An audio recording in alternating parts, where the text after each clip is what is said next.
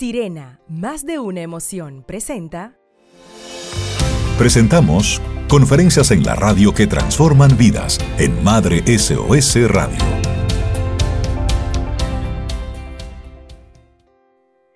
Estamos de vuelta y la licenciada Clarisa Guerrero Subero especialista en acompañamiento parental, está lista para tomar los micrófonos de Madre SOS Radio y compartir esta conferencia con el título Crianza Saludable en tiempos de crisis. El objetivo fundamental es identificar los puntos claves de lo que puede representar una crisis en la familia, así como la crianza saludable en ella y las estrategias puntuales para llevarlo a cabo. Nosotros nos quedamos de este lado muy atentos muy contentos de poder contar contigo, Clarisa, hoy y de que estés al mando de los micrófonos de Madre SOS Radio con esta conferencia magistral a través de nuestros micrófonos y por supuesto también a través de nuestro canal de YouTube. Adelante.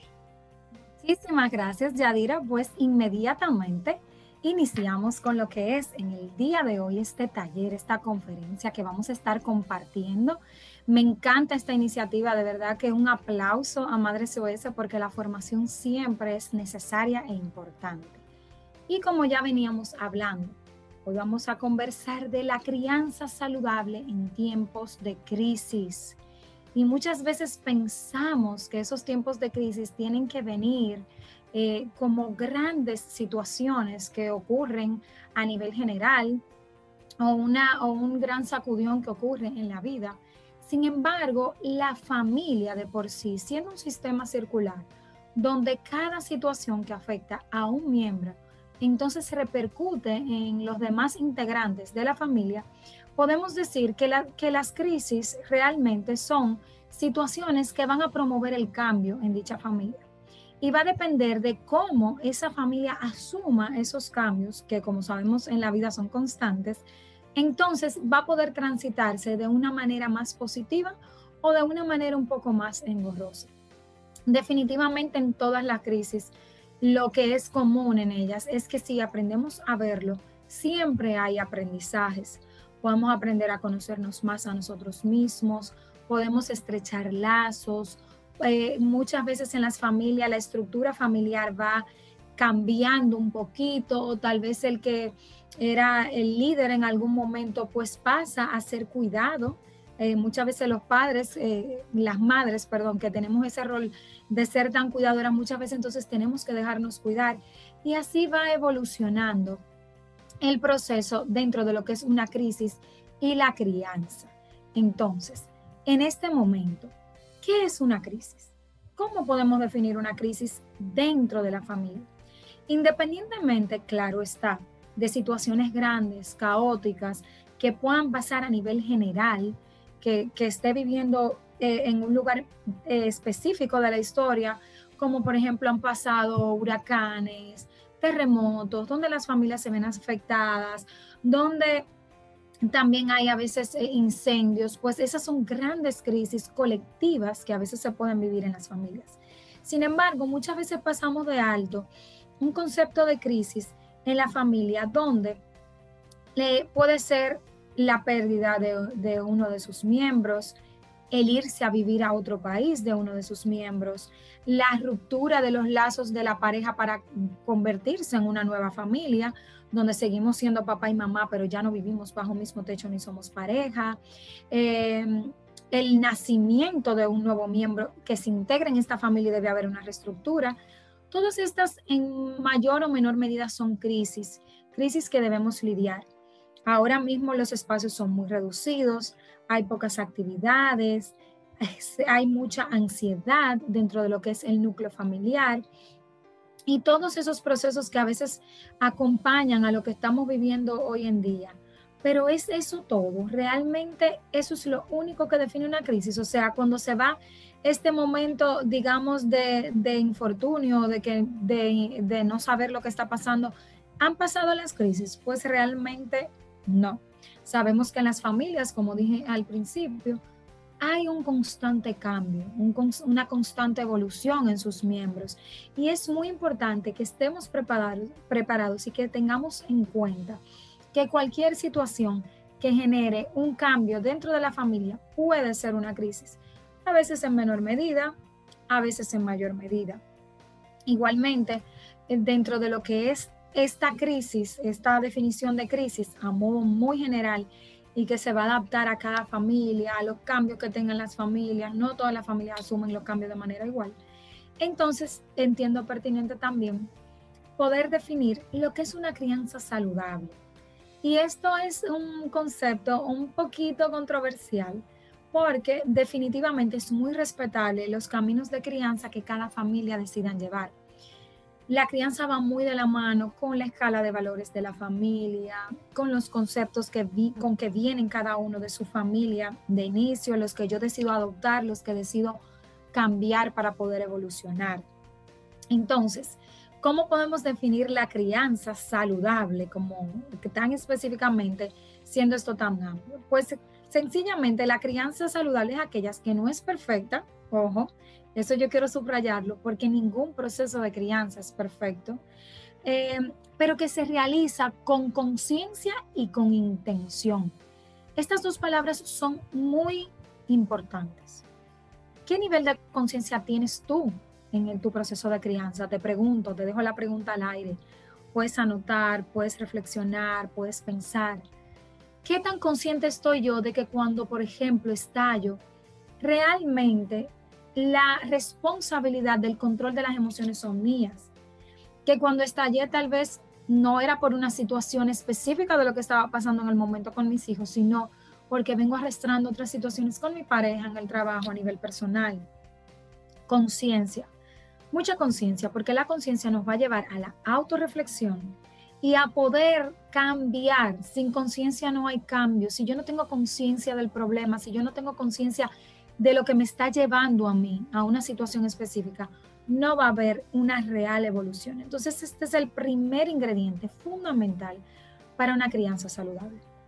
Pero luego tengo la intención, porque, ok, yo puedo estar consciente, yo veo muchísimas situaciones en donde llegan a donde a mí me dicen, Clarice, estoy consciente, tengo un tema de impulsividad o tengo un tema de que soy muy blandito, muy blandita, no pongo límites de una manera consistente pero si no trabajo con intención, si no paso de la conciencia a la práctica, que es la intencionalidad, entonces me estoy quedando a la mitad del camino. Puedo ser reflexivo, puedo incluso pedir disculpas a mis hijos, puedo eh, pues tener esta conciencia efectivamente de que las cosas pueden hacerse un poquito mejor, pero no voy a esa milla extra, no voy más allá a poder ponerlo en práctica. Entonces ahí nos quedamos un poquito corto. Por eso unir la conciencia con lo que es la intencionalidad para poder tener esa receta mágica de lo que es eh, la crianza saludable. Y también te pregunto, ¿qué tan intencional estás siendo en el proceso de crianza? Criar no es sencillo. Cuando criamos a nuestros hijos hay una parte de nosotros, de nuestro niño pequeñito que se revive y que tenemos dos opciones o reaccionar ante posibles situaciones pasadas que no se manejaron bien con nosotros. Y entonces allí es que sale muchas veces la impulsividad. O poder maternar, o sea, ser esa mamá mía también a través de mis hijos. Que esas cosas que a veces yo no pude recibir, no porque, porque hubo intención, sino porque no había una instrucción en ese momento para mis padres o no estaban disponibles. Eh, yo poder sanar a través de la crianza de mis hijos. Entonces, cuando criamos, cuando hacemos una crianza saludable, no solo estamos dando hacia afuera, sino que recibimos hacia adentro. Nuestros hijos son grandes maestros que nos regalan esa oportunidad de crecer y de poder sanar a través de los procesos de crianza. Entonces, este es el tipo de, de crianza en el que los padres están dispuestos a evolucionar, a que yo no me las sé todas, a poder transformarme a través de mis hijos, a que cuando yo observo una conducta que para mí eh, puede ser problemática en un futuro, eh, que luego puede traerle situaciones y que yo necesito trabajar en conjunto, ojo, no controlar, acompañar y trabajar en conjunto. Entonces, es allí donde yo estoy ejerciendo una crianza saludable. Palabras puntuales y muy necesarias.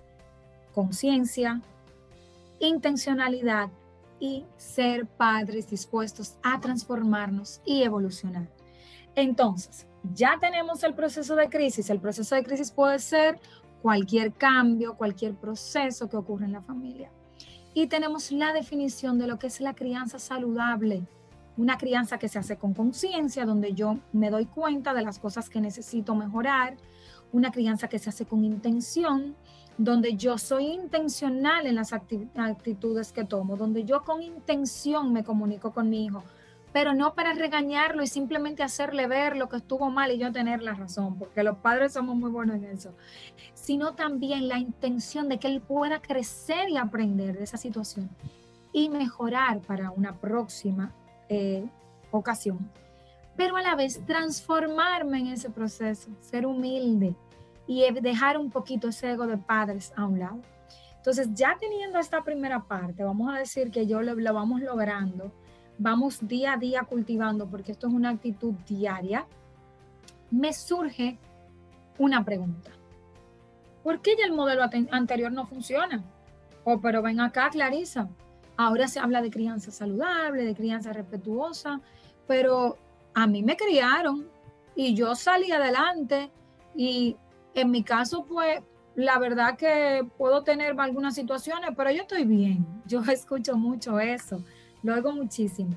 Sin embargo, eh, definitivamente el poder evolucionar, el tener la información que tenemos hoy en día, incluso la información a nivel neurológico, información médica, nos dan eh, datos confiables en que no realmente es funcional a largo plazo y permanente la crianza que muchos de nosotros recibimos. ¿Por qué?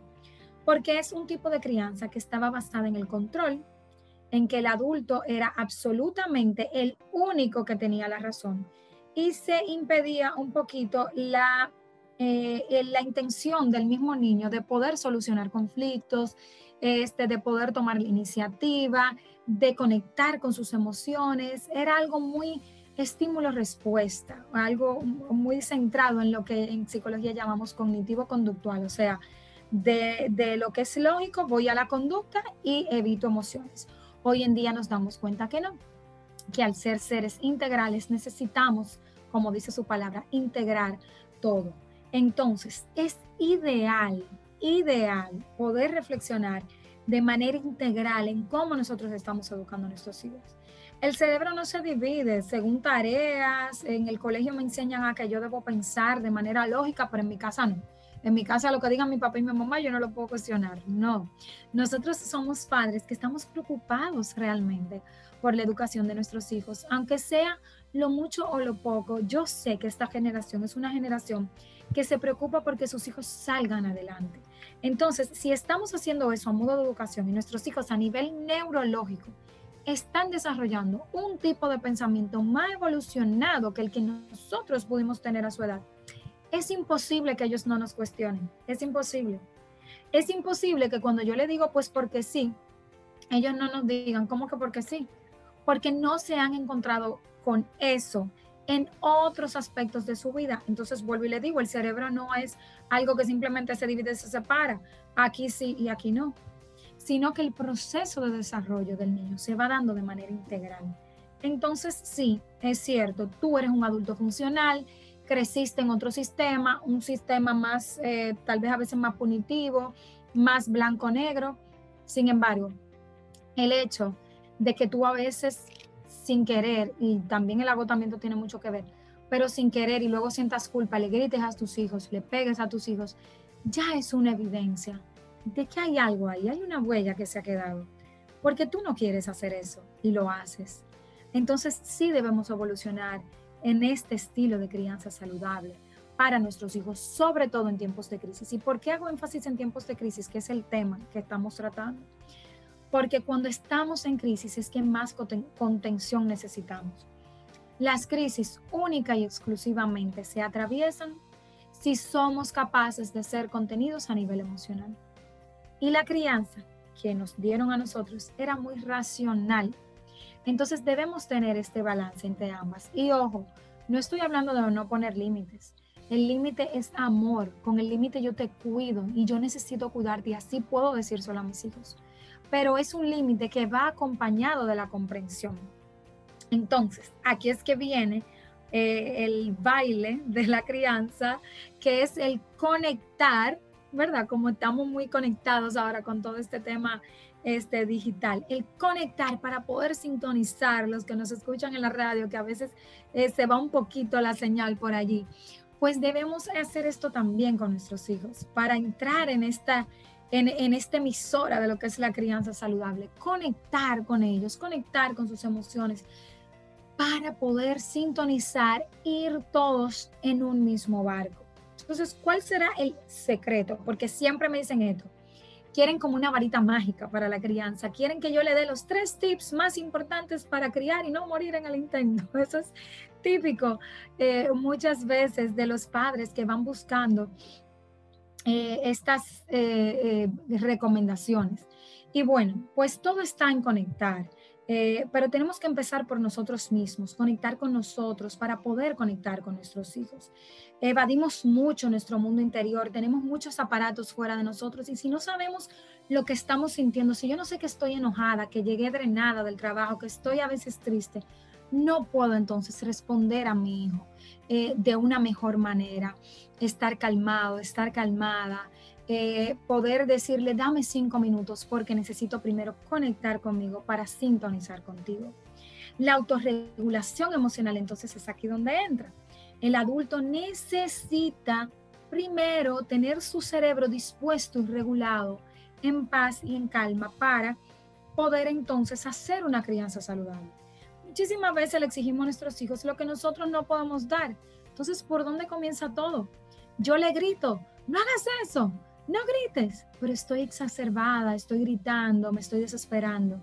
Entonces, ojo, yo sé que somos humanos, que tenemos mucha presión económica, que los trabajos están difíciles, pero la labor de la crianza es diaria y es ardua.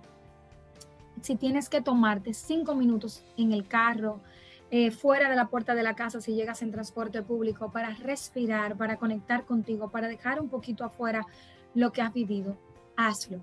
No son 5 o 10 minutos robados a tus hijos como muchas veces escucho, escucho perdón. Son 5 o 10 minutos que te van a permitir recargar y realmente conectar con ellos. ¿Y por qué esto es importante para ellos? ¿Por qué es importante? Porque así eh, como las conductas, los cerebros de nuestros hijos son inmaduros somos nosotros que estamos de una forma haciendo como su cerebro de fuera, que les ayuda a ellos a regularse dentro para ir moldeando un poquito toda esa parte eh, que es el poder tener autocontrol, el poder no estallar, el poder observar los problemas y en lugar de explotar inmediatamente, pues ir con pausa hacia ello. Entonces, es muy importante que seamos nosotros el modelo. ¿Qué se puede esperar y qué no en una crisis, por ejemplo, en una separación, en, una, en un fallecimiento de algún familiar? Pues miren, eh, hay tres factores muy importantes que es interesante observar en nuestros hijos. Primero, la frecuencia, o sea, qué tantas veces tiene una conducta e intensidad. Si yo tengo niños pequeños es muy probable que se enojen, que empiecen a estar enojados, a hacer rabietas, pero qué tan frecuentemente y qué tan intensas son si eh, eh, sobrepasa para su personalidad la intensidad y la frecuencia, entonces es algo que debo observar, que ya hay que, hay que buscar ayuda, sobrepasa de ese momento de crisis. Igualmente, conductas de aislamiento. Pasa mucho con los más grandecitos, grandecitos, se aíslan, se retraen, cuando hay un tema en la familia, cuando hay crisis en el ambiente, se encierran mucho. Si era un joven o una joven que era mucho más retraído o retraída, debo observar qué tanto, como les dije al principio, frecuencia e intensidad, esto ha aumentado en este proceso de crisis. Y por último, las conductas disruptivas permanentes, porque ojo, no es lo mismo hacer una rabieta porque yo quiero más tiempo de electrónico o porque yo quiero un dulce en este momento o porque tú no me dejaste juntarme con mis amigos, a que las conductas disruptivas sean buscando riesgos, sean eh, retando al adulto constantemente. Entonces, estos tres puntos son muy importantes. Anotarlos por allí, tomen nota de tener en cuenta la frecuencia e intensidad de una conducta, las conductas de aislamiento y las conductas disruptivas, o sea, que tanto se pone en riesgo y busca alterar los límites este niño o este joven. Estos son tres indicadores fundamentales para saber cuándo yo debo buscar ayuda en un profesional. Igualmente, eh, ya herramientas específicas de lo que es la autorregulación del adulto para poder trabajar eh, en su eh, ser y poder pues con el niño tener una conexión. Primero es buscar un espacio personal agendado, porque si usted no lo tiene en la agenda, no lo va a poder este, hacer durante el día. Luego es poder predecir esa conducta o sea, si ya yo sé que a las 6 de la tarde tiene mucho sueño y se pone un poquito más reactivo, entonces voy a tratar de ir haciendo una rutina para que esta reactividad sea dentro del marco más calmado posible, dentro de la rutina que tengo, tratando de no llevar cambios en ese momento. Igualmente, el tener rutinas y cumplirlas ayuda muchísimo en la casa, porque cuando yo puedo predecir, cuando yo puedo eh, eh, ir un paso adelante cuando ya yo sé que, ok, ahora me toca cepillarme y luego desayunar. Es, es cierto que hay algunos niños que intentan transgredir los límites, pero generalmente cuando las rutinas se cumplen, esto trae mucha calma y mucha tranquilidad en el hogar. Y por último, crear espacios de comunicación emocional. Hablar de nuestras emociones es importante, es normal y es necesario ay, mi amor, me siento cansado, hoy estoy un poquito drenada, dame dos minutos, ahora no te puedo poner atención. Es un límite sano que un padre le pueda poner a un hijo. No te estoy diciendo que no eres importante para mí, simplemente te estoy expresando un malestar que tengo, te estoy diciendo mis emociones y te estoy poniendo un límite para evitar estallar. Con esto también le enseñamos lo que es la inteligencia emocional. Entonces, hasta aquí eh, he llegado un poquito tratando de regalarle algunas herramientas este, que sean pues válidas para ustedes, que sean de muchísima ayuda y muchísimo apoyo. Y espero de verdad haber sido de mucha ayuda con esta información de cómo podemos tener una crianza saludable aún en momentos de crisis.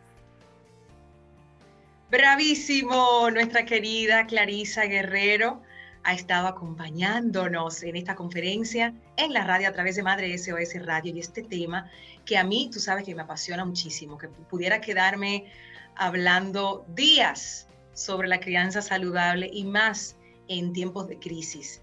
No es solamente crisis que estamos ahora mismo en confinamiento, en medio de una pandemia. Como decía Clarisa, la crisis puede ser una mudanza, un divorcio, la pérdida de algún familiar, algo que esté pasando en el, seno de nuestra familia y que, y genere ese malestar normal en medio de las crisis. Y me encanta porque pudiste describir de una forma tan bonita, tan clara, qué es eso de crianza saludable. Porque muchas veces nos dicen, pero es que está de moda hablar de crianza saludable, de crianza positiva o de crianza respetuosa. Y no, no, no es un tema de que esté de moda, es que la necesidad está ahí y ya hay mucha, mucha información científica que habla del desarrollo del cerebro de los bebés, de los niños y de cómo nosotros, adultos, podemos acompañarles. Y si bien es cierto, no recibimos del todo esta crianza que queremos llevar a nuestros hogares, lo menos cierto es que la transformación la puedes lograr a través de la crianza que le des a tus hijos nadie, ninguno de los que estén en este momento escuchando este programa, puede cambiar su historia. Así es. Esa es la realidad. Ahora, puede transformarla a través de la infancia que le, que le, quiera regalar y brindar a sus hijos, no cayendo en la trampa de le voy a dar a mis hijos todo lo, que, yo no tuve. No, no, no, no, no. es entrar en, esa, en, en, ese espacio de, de, de victimizarnos y de dar cosas sellado a, a tú dar el siguiente paso, pero entonces tú hablabas de dos palabras, la una alianza perfecta, que es una que se hace desde la conciencia y desde la intención. Me quedo con esas dos palabras, conciencia, intención y disposición de aprender, de ver a nuestros hijos como esos grandes maestros de la vida que son. Así es, siempre hay que tener la, la, la voluntad de... Yo tomé mis anotaciones. me doy cuenta, me doy cuenta. Y es muy importante que entendamos lo que es una crianza saludable, porque si no lo entendemos racionalmente también, no podemos eh, hacer que, que, haga sentido, tú sabes, el poder conectar a nivel emocional, el tener en cuenta que también son personas con intereses genuinos, no tal vez los que yo creía que mi hijo o mi hija iba a tener, porque eso es una parte importante que los padres también tienen que entender. Tal vez no sabiendo lo que mis hijos, eh, no sé, querían en la vida. A veces yo quería que ellos fueran otra cosa y sin embargo, pues resultó que, que, no, que a mi hijo no le gusta el fútbol, por ejemplo, y yo quería que fuera futbolista. Entonces esas cosas a veces pasan.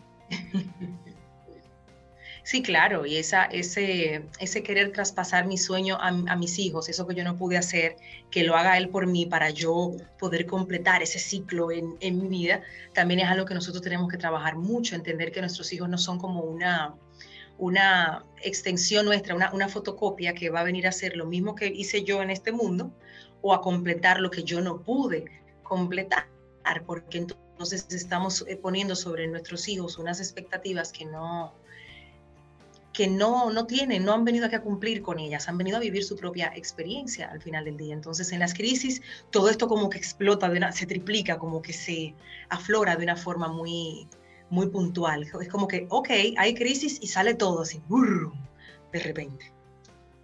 Eh, vamos tapando en el día a día y no nos damos cuenta realmente que, que eso que hemos tapado va a salir, como tú dices, en algún momento y muchas veces sale a modo de ansiedad, eh, la ansiedad se puede vivir con mucha agresividad. Ah, eh, yo he tenido muchas madres que dicen, yo no sé qué es lo que me está pasando, o sea, yo me paso el día entero peleando y no lo quiero hacer.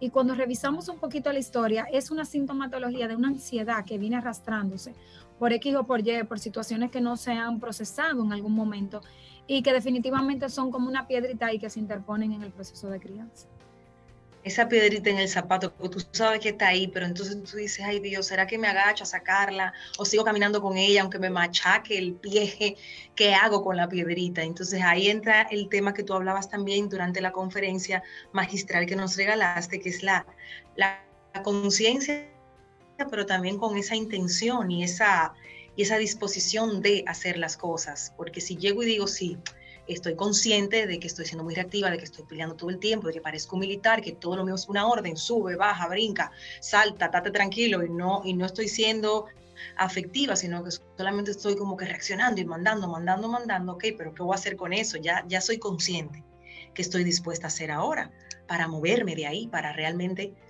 que ocurra esa transformación.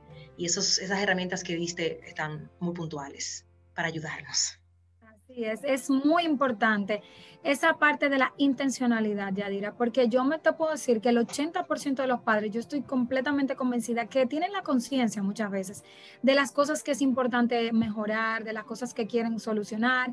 Hay un 20 que entienden que no, que tal vez son, eh, eh, no es de ellos necesariamente, pero en un proceso esa conciencia se logra. Ahora, la intencionalidad es donde todos, todos, y me incluyo, fallamos porque ahí va la consistencia, ahí va la permanencia, ahí va el ser firme en las convicciones, el no, porque un día las cosas no me salieron, pues ya, tiro la toalla y esta metodología, esta herramienta no me funciona.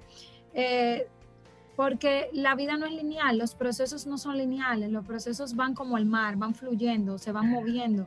Hay días más activos que otros y, así mismo es el proceso de crianza.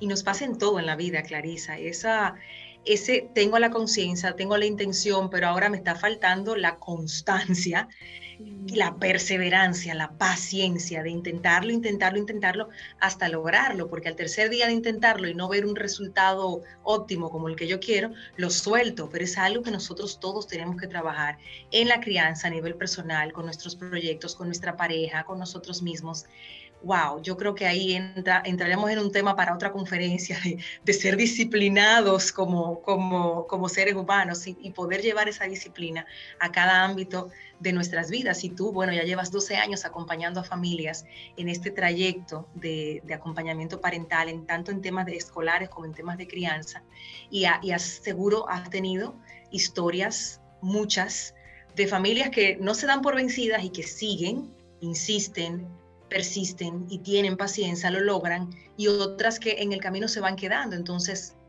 ahí es que no queremos que te quedes tú que nos estás viendo y que nos estás escuchando a través de esta conferencia. Te estamos ofreciendo las herramientas, planteándote la situación. Ahora te estamos diciendo claramente que no va a pasar nada si no llevas esa conciencia a la intención y esa intención a, hábitos que se conviertan entonces en, en tu nueva forma de ver la vida y de hacer las cosas. Así que nosotros Te agradecemos en nombre de todas las familias que han disfrutado de esta conferencia, tus palabras, tus herramientas, Clarisa, tú sabes que te queremos muchísimo, el Madre SOS, que, que has, ha sido parte de toda la historia de nuestra plataforma y de, y de cómo nos has ayudado a todos a aquí que mencionar no es controlar, es acompañar.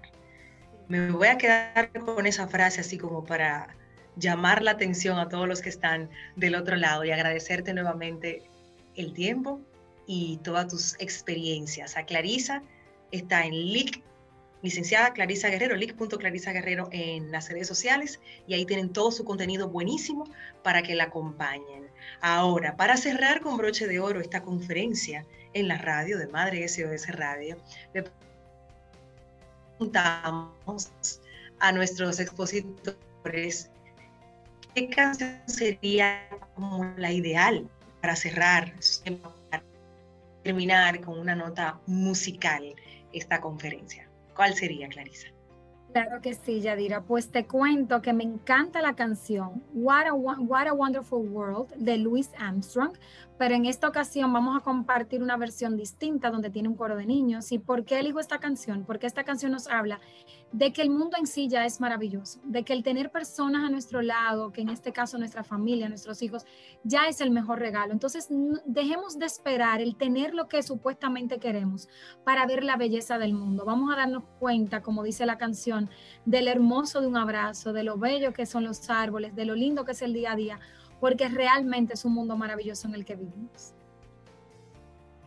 Qué bonita canción para cerrar esta conferencia que nos entrega Clarisa Guerrero, que acompaña a las familias en temas de, escolaridad y de, crianza, pero que es además autora de un libro infantil lindísimo que se llama La Valiente Luli, que les invito a todos a buscar en Amazon y a leer, y que lleva más de 12 años acompañando a familias psicóloga clínica, especialista en terapia infanto-juvenil y certificada en parentalidad consciente. Ha estado con nosotros Clarisa Guerrero en conferencias en la radio. Muchísimas gracias, querida, y a todos por la sintonía. Hasta pronto.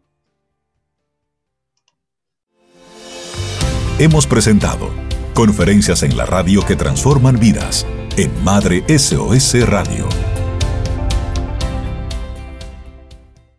Que llegó a ti gracias a Sirena, más de una emoción.